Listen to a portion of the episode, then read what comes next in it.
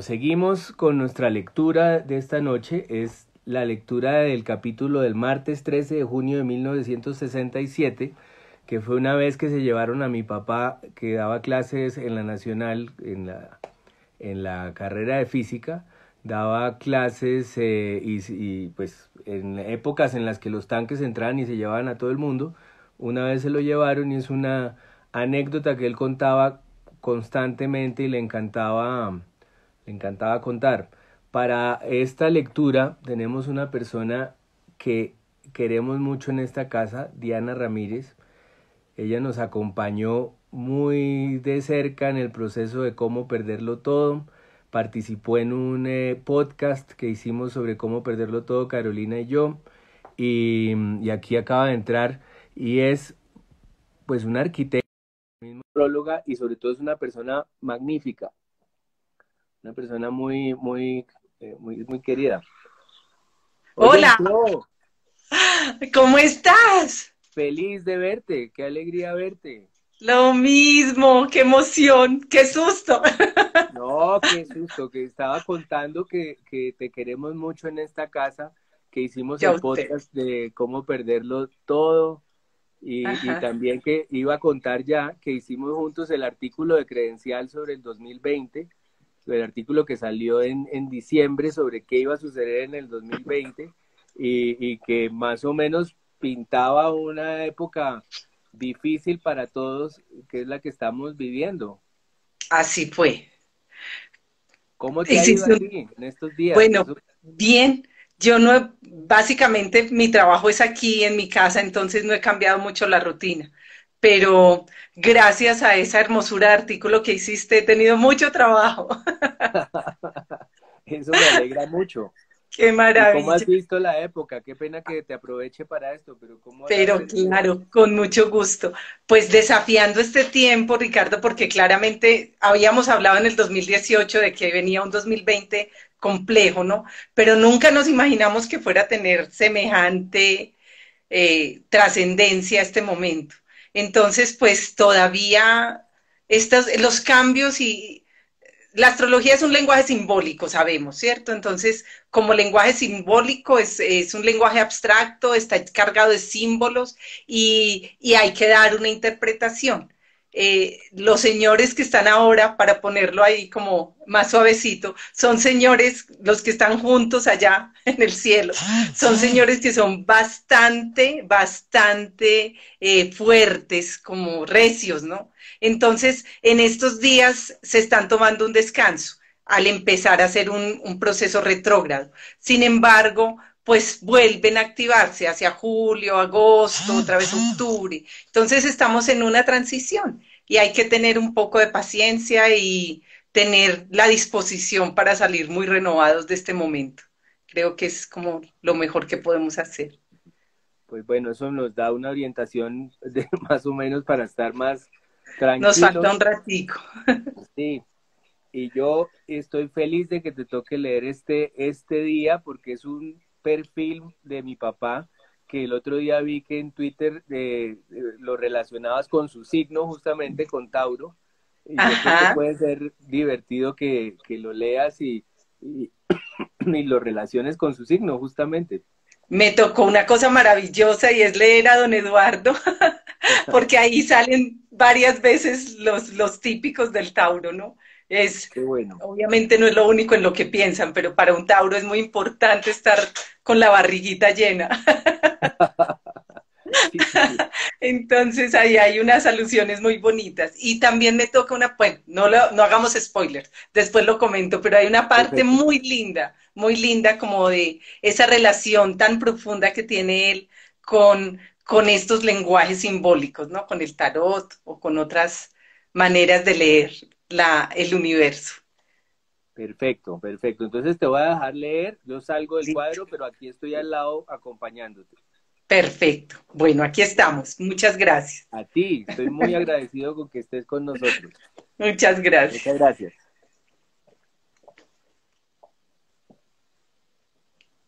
Bueno, entonces empezamos. Eh, retomamos la lectura de esta maravillosa novela, eh, Historia Oficial del Amor, eh, página 372, martes 13 de junio de 1967. Se lo llevaron preso al batallón de Puentaranda porque tenía barro en los zapatos. Eso fue, nada más.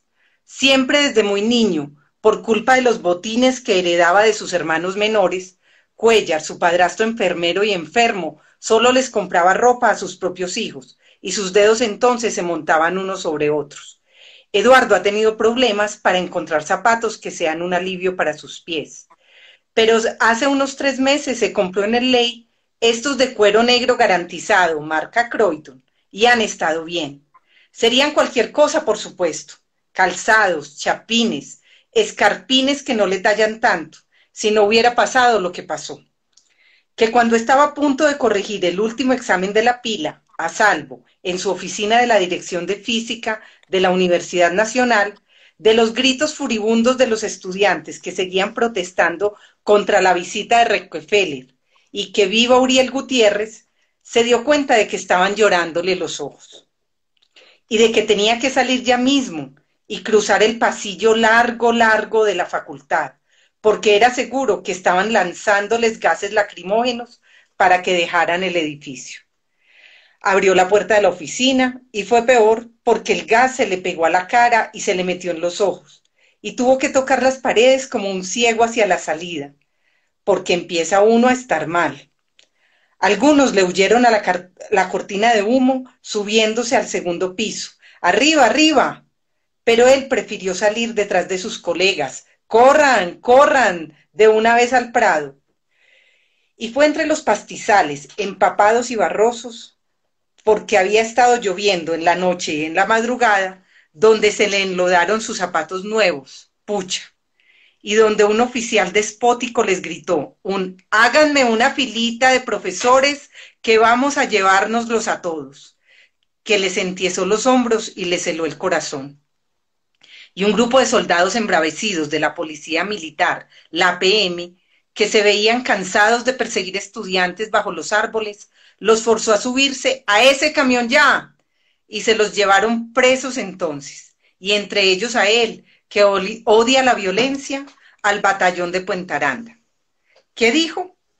Le preguntó de golpe un soldado de la edad de sus alumnos que imaginaba irrespetos como zancudos en el oído a diestra y siniestra. ¿Qué está diciendo? Nada, que deberían habernos mandado a la AM porque hasta ahora son las 11 de la mañana. Le respondió en un intento de los suyos de quitarle violencia a la violencia. Pero el guardia se quedó mirándolo con el ceño fruncido, como diciéndole que no había entendido una sola palabra.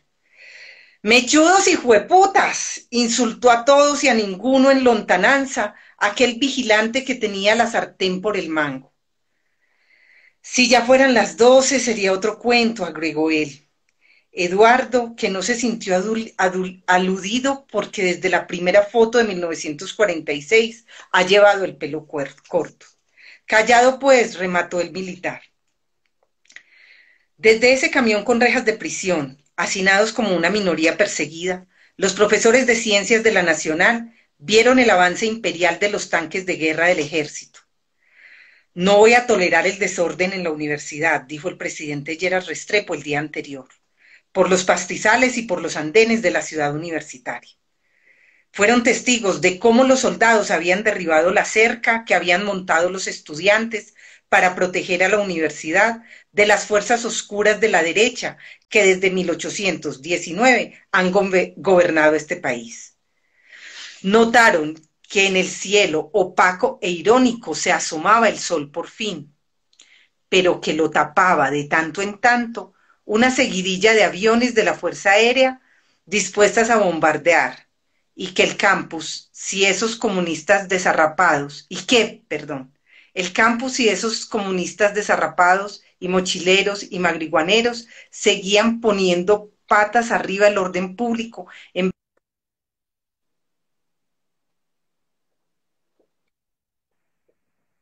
en la entrada y fueron al patio de cemento del batallón, como una fila de presos de guerra que acaba de llegar a un campo de concentración. El que nada debe, nada teme, le susurró el profesor Franco cuando lo vio mudo. pero Franco les da clases a los militares y en la Colombia de estos días todo el mundo está debiendo porque sí. Se les fue allí la tarde a la espera de una respuesta.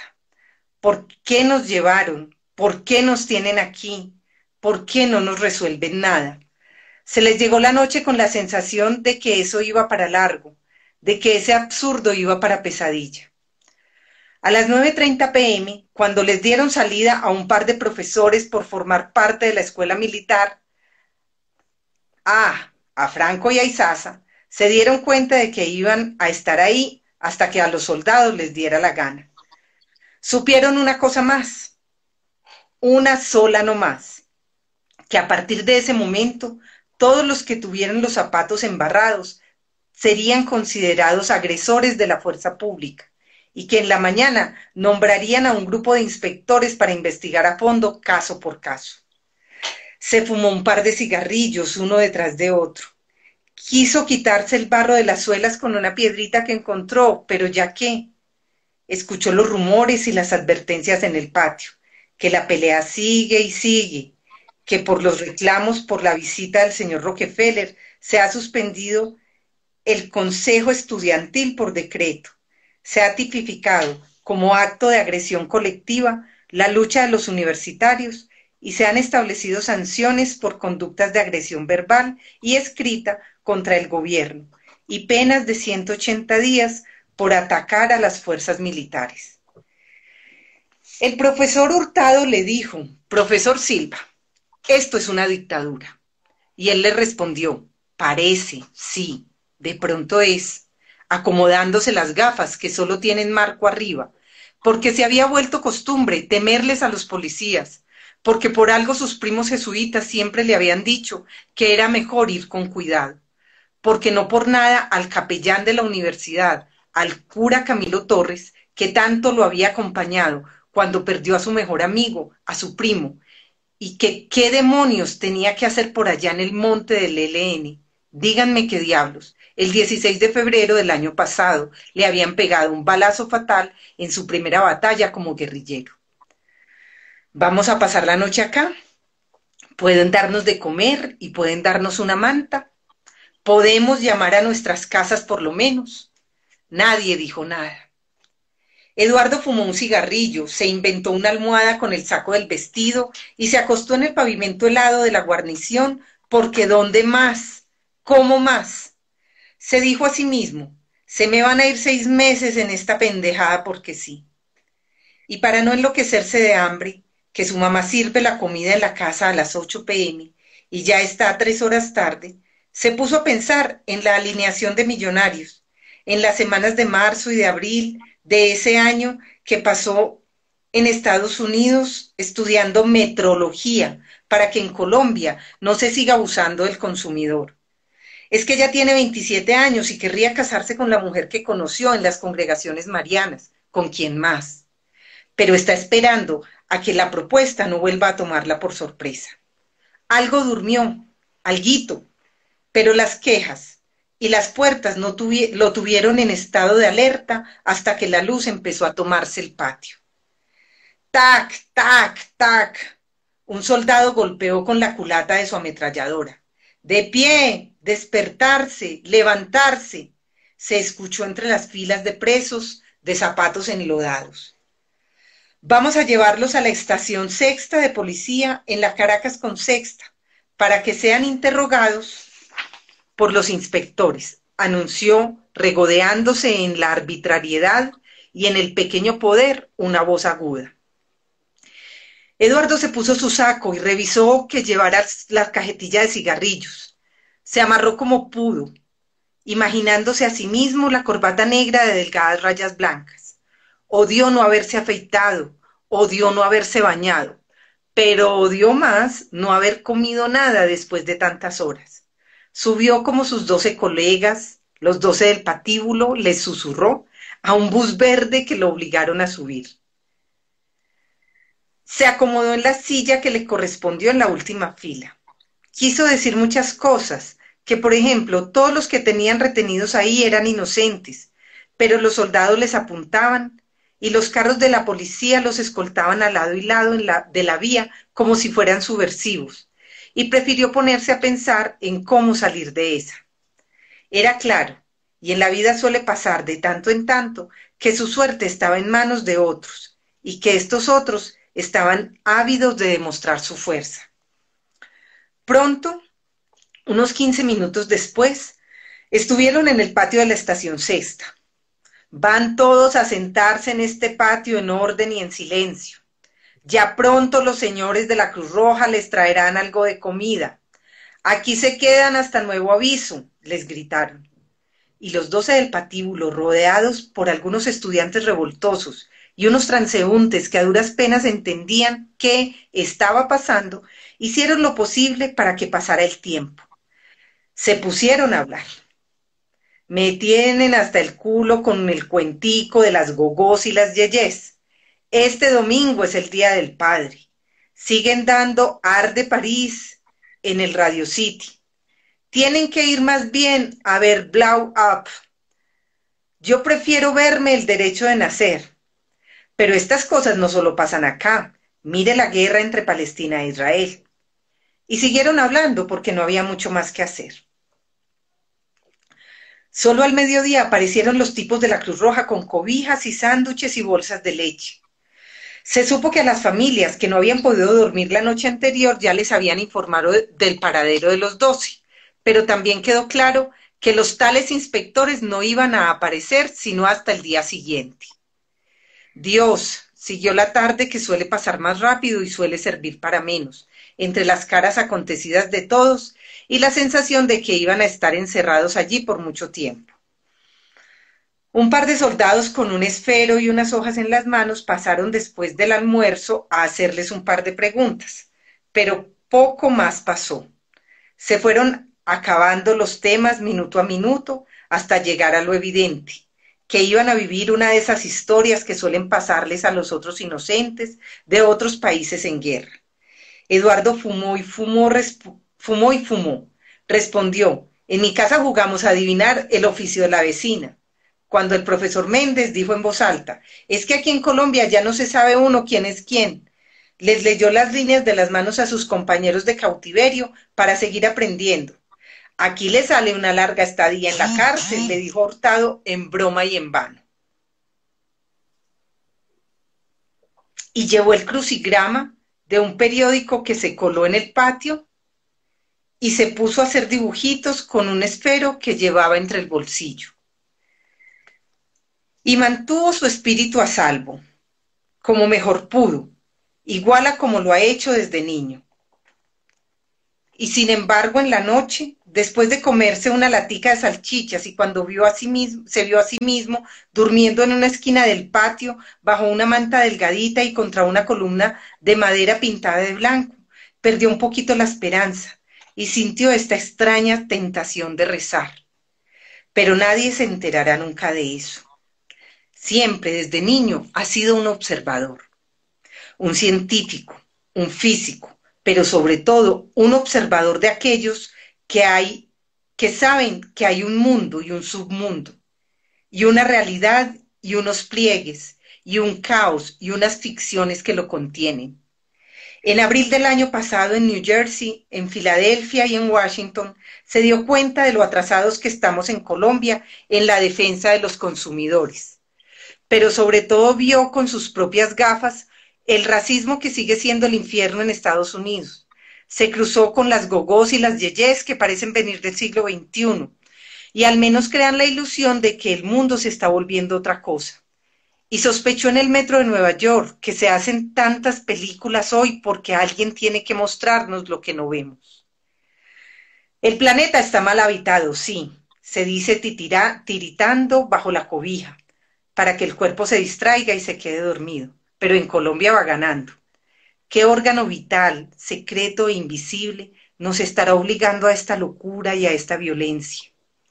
¿Qué herencia, la de los españoles o la de los criollos o la de los hombres más allá de la historia y la cultura, estará venciéndonos antes de empezar las batallas, volviéndonos envidiosos y mezquinos y mediocres?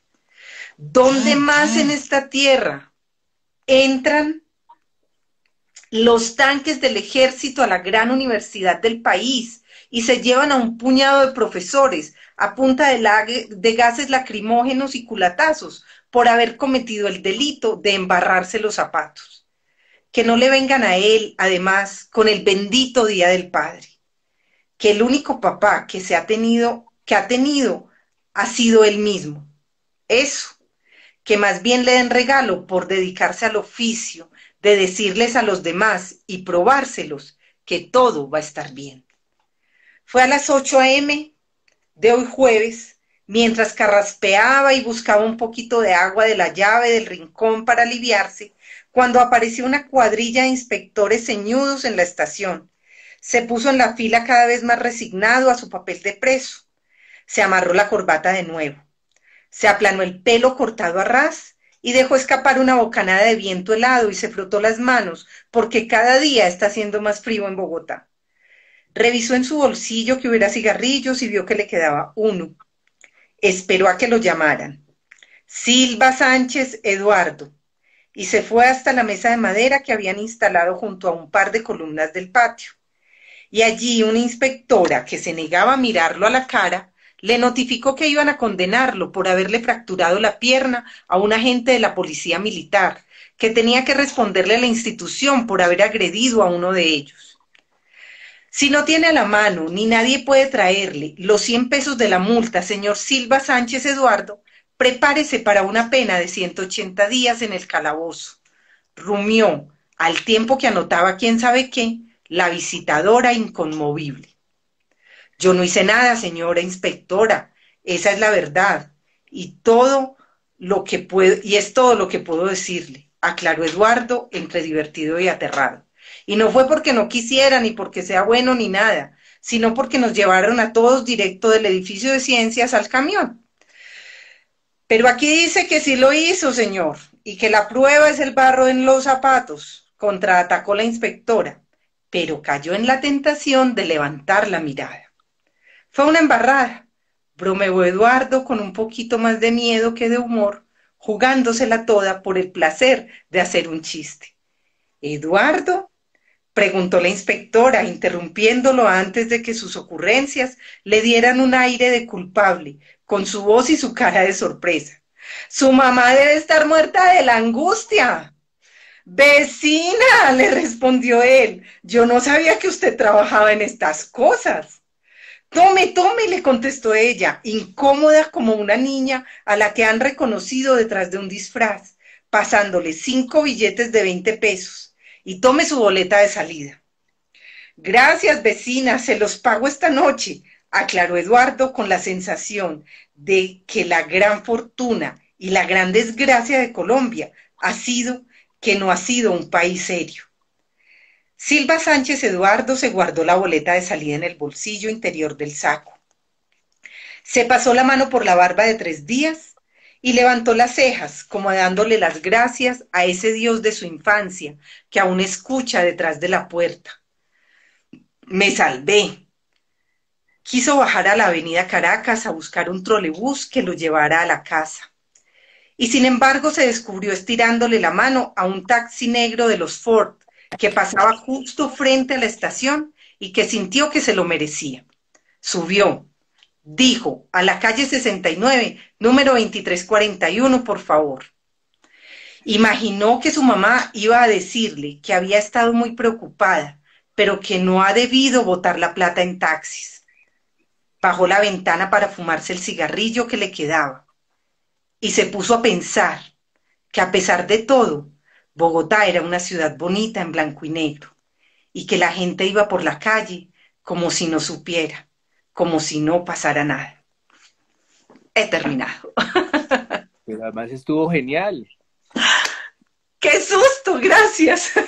Lo hiciste también, estuvo tan divertido todo. es maravilloso leer ese Eduardo, un profesor de la Nacional. Yo estudié en la Nacional en el Medellín y obviamente me tocaron peleas, piedras, gases lacrimógenos y todo lo que relata. Es muy bello, ¿no? Además, esa sensación del temor frente a, a, que se los llevan y, les pueden poner eh, el, el, delito que sea inventándoselo, ¿no? Parece que no hubiera pasado el tiempo. Estamos hablando de muchos años después, casi 52 años.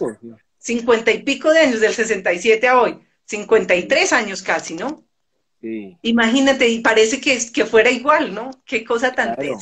No tener uno su suerte en sus manos, que es lo que se siente en esa situación. Qué dolor.